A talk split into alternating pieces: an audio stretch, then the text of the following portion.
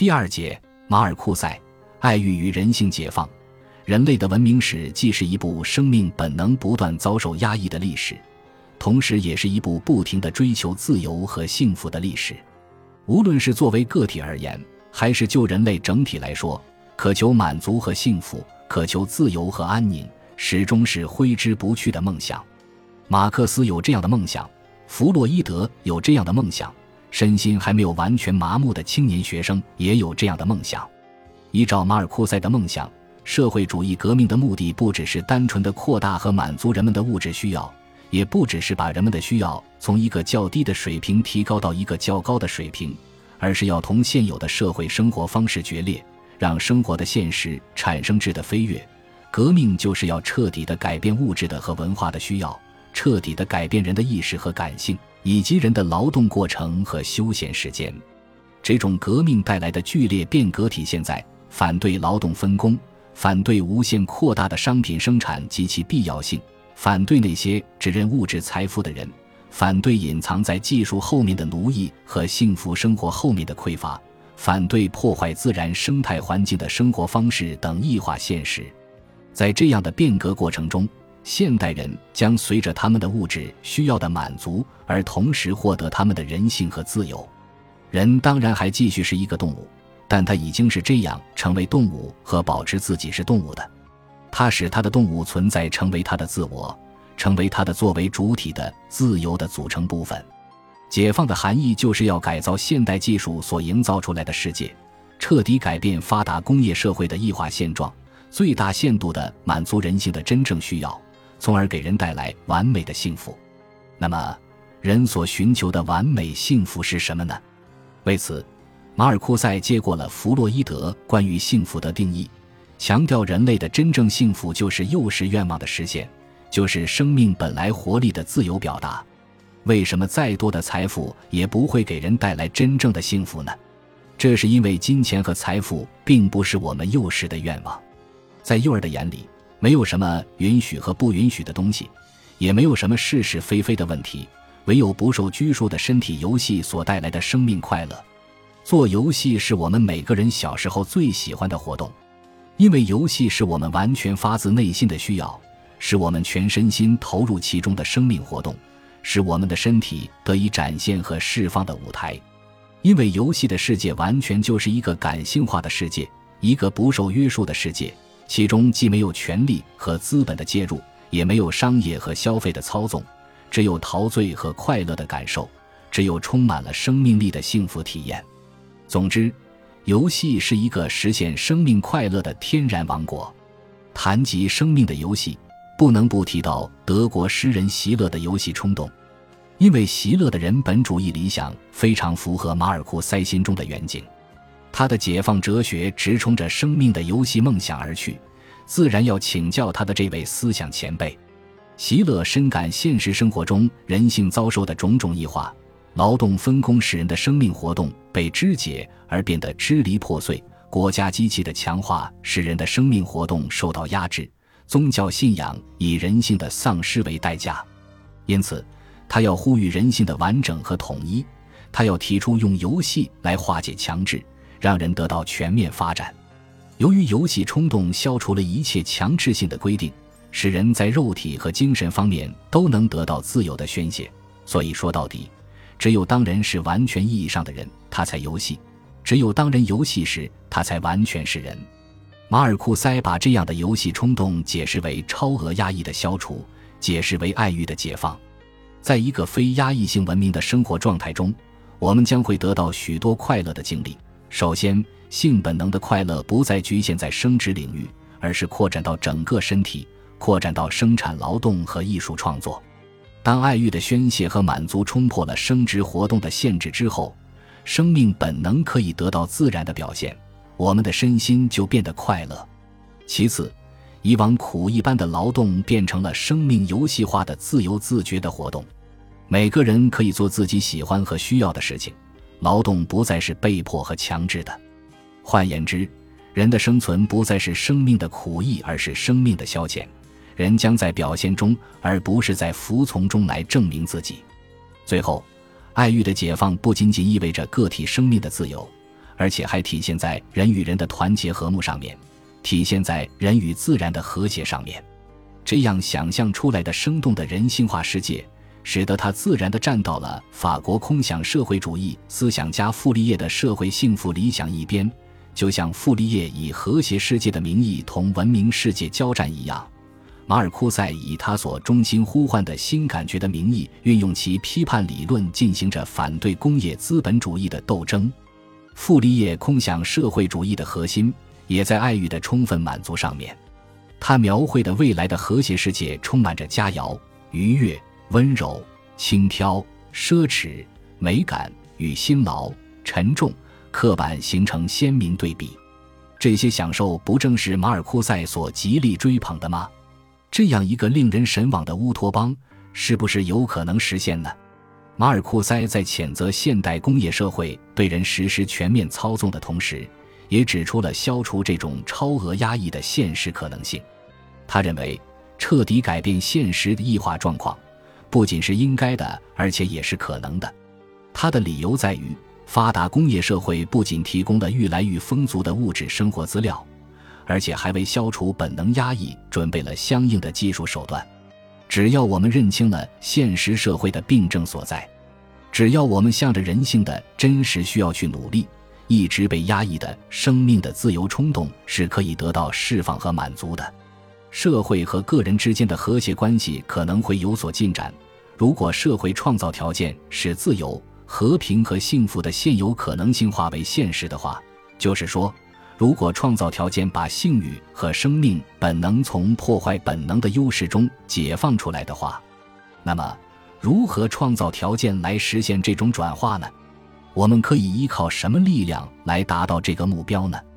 我们当然不能依靠暴力革命来完成这样的任务，也不能仅仅着眼于生产劳动条件的完善和社会分配制度的改良，而是要推进从心理到伦理的本能革命。也就是彻底消除我们的内心禁欲，用弗洛姆的话说，就是实施规范人本主义的道德更新。按尼采的主张，就是重估一切价值，为身体辩护，为本能证明。马尔库塞在自己的著作中很少提到尼采，但是他的解放哲学与尼采的生命哲学可以说是一脉相承。生命、欲望、身体、本能、享乐、满足等语汇。传递着相同的梦想。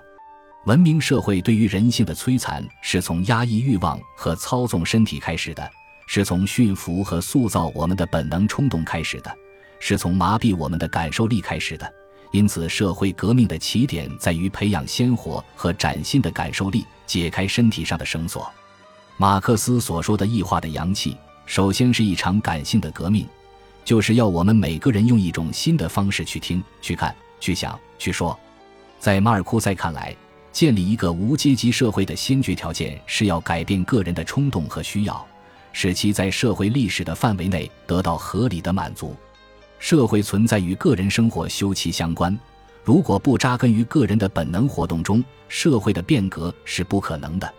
不同的感受力将会导致不同的世界观和人生观，这既是一个心理学的真理，也是一个伦理学的真理。由于我们的感受力的迟钝化，我们的生命力不断的减弱，我们丧失了想象力，并且丢弃了好奇心。我们已经习惯于现实生活的安排，习惯于现代工业社会的生产节奏。所谓单向度的人，指的就是那些被现实原则所统治的人，其感受力严重的退化，因而只相信眼前的一切。这种人的肉体和灵魂都变成了一部机器。或者变成了社会机器的零部件，他要么积极的，要么消极的为现行的制度效力，陷入异化的境地而不能自拔。工人阶级为何不再是社会革命的主体？原因就在于他们的感受力已经被磨平，他们已经丧失了造反意识，感性一直受到排斥和打压，源于感性固有的生命活力，它需要宣泄，它需要爆发，它需要冲破一切束缚。理性的暴力就这样建立起来，以防备和剪除感性的张牙舞爪。文明不是使感性理性化，使理性感性化，从而调和他们各自的冲动，而是使感性屈服于理性，导致感性只能采取破坏性的行动来表明自己的生存权利，最终理性的暴力迫使感性收敛而变得枯竭荒芜。针对感性的遭遇，针对感性受压而带来的人性扭曲，马尔库塞将解放感性力和想象力看作是革命的前提和基础。当然，解放感性的关键在于我们自身有没有产生解放的需要，我们有没有具备超越现实社会的批判眼光。在现存制度的支配之下，解放的需要从何而来呢？我们的批判眼光又该如何形成呢？艺术审美活动与人的感性有着天然的联系，与生命冲动的游戏有着本质的联系，因而马尔库塞在艺术身上找到了他的革命通途。艺术的乌托邦，同时也是生命的乌托邦，人性的乌托邦，当然也是革命的乌托邦。马尔库塞的解放哲学，俨然就是一种美学救世主义。在他看来，艺术所具备的政治潜能，就在艺术作品的审美形式中。艺术借助它的自主性和幻想性，它既反对现存社会的种种现象，同时又可以超越这些异化的现实。艺术的自主性包含这样一个绝对命令：万物皆变。如果说人和自然的解放是完全可能的，那么压抑和异化的社会关系就必须彻底改变。因此，艺术能够帮助我们推翻那些流行的意识和经验。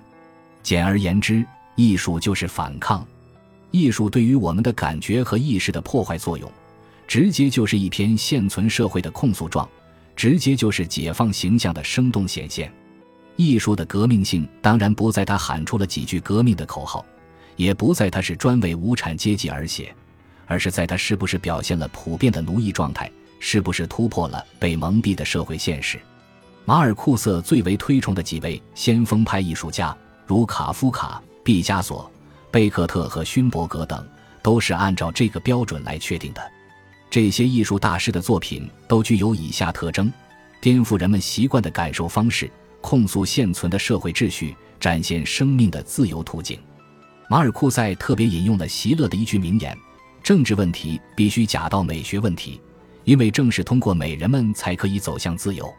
那么。是不是说艺术直接就可以充当革命的急先锋，就可以改变现存社会呢？艺术不能直接撼动世界，但是它可以唤醒、撼动那些能够变革世界的男女们的意识。艺术对于爱欲的执着，对于本能的肯定，对于感性的释放，使它负有一个不可推脱的使命，那就是让人们摆脱异化的现实，重新找回真实生命的感觉。艺术中的美属于性爱领域。因而真正体现了生命的快乐原则，因此他才要反对生产力的拜物教，反对文明的现实原则，讲着让人可以摆脱现实奴役的语言，描绘种种自由幸福的形象。最重要的是，艺术能够使麻木僵硬的世界开口说话，开始唱歌跳舞，与异化现实做斗争。艺术所服从的不是既定现实原则的规律，而是否定既定现实原则的规律。艺术的这种唱反调的力量，促使人们放弃那些一本正经的东西，在厌恶和拒斥的心理中生发出反压迫的感性认识。我们看到，正是摇滚乐和迷你裙让青年人站到了反叛现实的立场上面。在发达工业社会的有效控制下面，社会革命的契机很难形成。作为消费者，现代人被社会所同化了。就连无产阶级也很少发出自己的声音。唯一庆幸的是，青年人的心灵还没有完全麻木，他们为爱欲而斗争的冲动，体现了人性深处的解放的需要；他们对于现代工业文明的反感和逃离，体现了社会革命的崭新形态；他们的故意作对的生活方式，他们的下流语言和奇装异服，无不体现了本能革命的力量。青春期的造反。代表着人类的自由渴望，代表着人类的爱欲理想，代表着人类的乌托邦。